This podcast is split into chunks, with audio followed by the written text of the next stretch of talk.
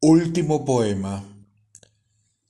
Puedo cerrar los ojos lejos de las pequeñas sonrisas que conozco, escuchando estos ruidos recién llegados, viendo estas caras nuevas, como si de pronto los mil lentes de la locura me trasladaran a un planeta ignorado.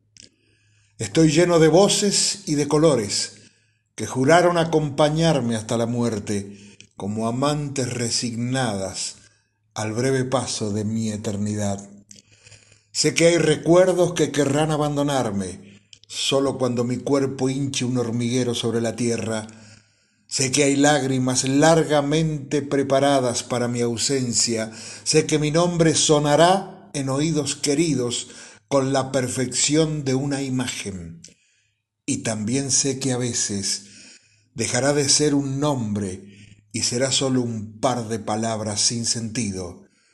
Estoy lleno de voces y de colores, unas veces recogidos en el sonambulismo de la marcha, otras inventadas tras mi propia soledad.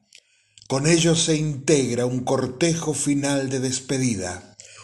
Se cambiarán en lágrimas y palabras piadosas, pero hoy, en medio de lo que todavía no he podido amar, evoco a los marinos encerrados en las paredes altas de la tormenta, a los soldados caídos sobre hierbas ajenas, a los peregrinos que duermen bajo la sombra de árboles innominados, a los niños que yacen contemplando el yeso de los hospitales y a los desesperados que entregan el último gesto frente al paisaje final e instantáneo de la demencia.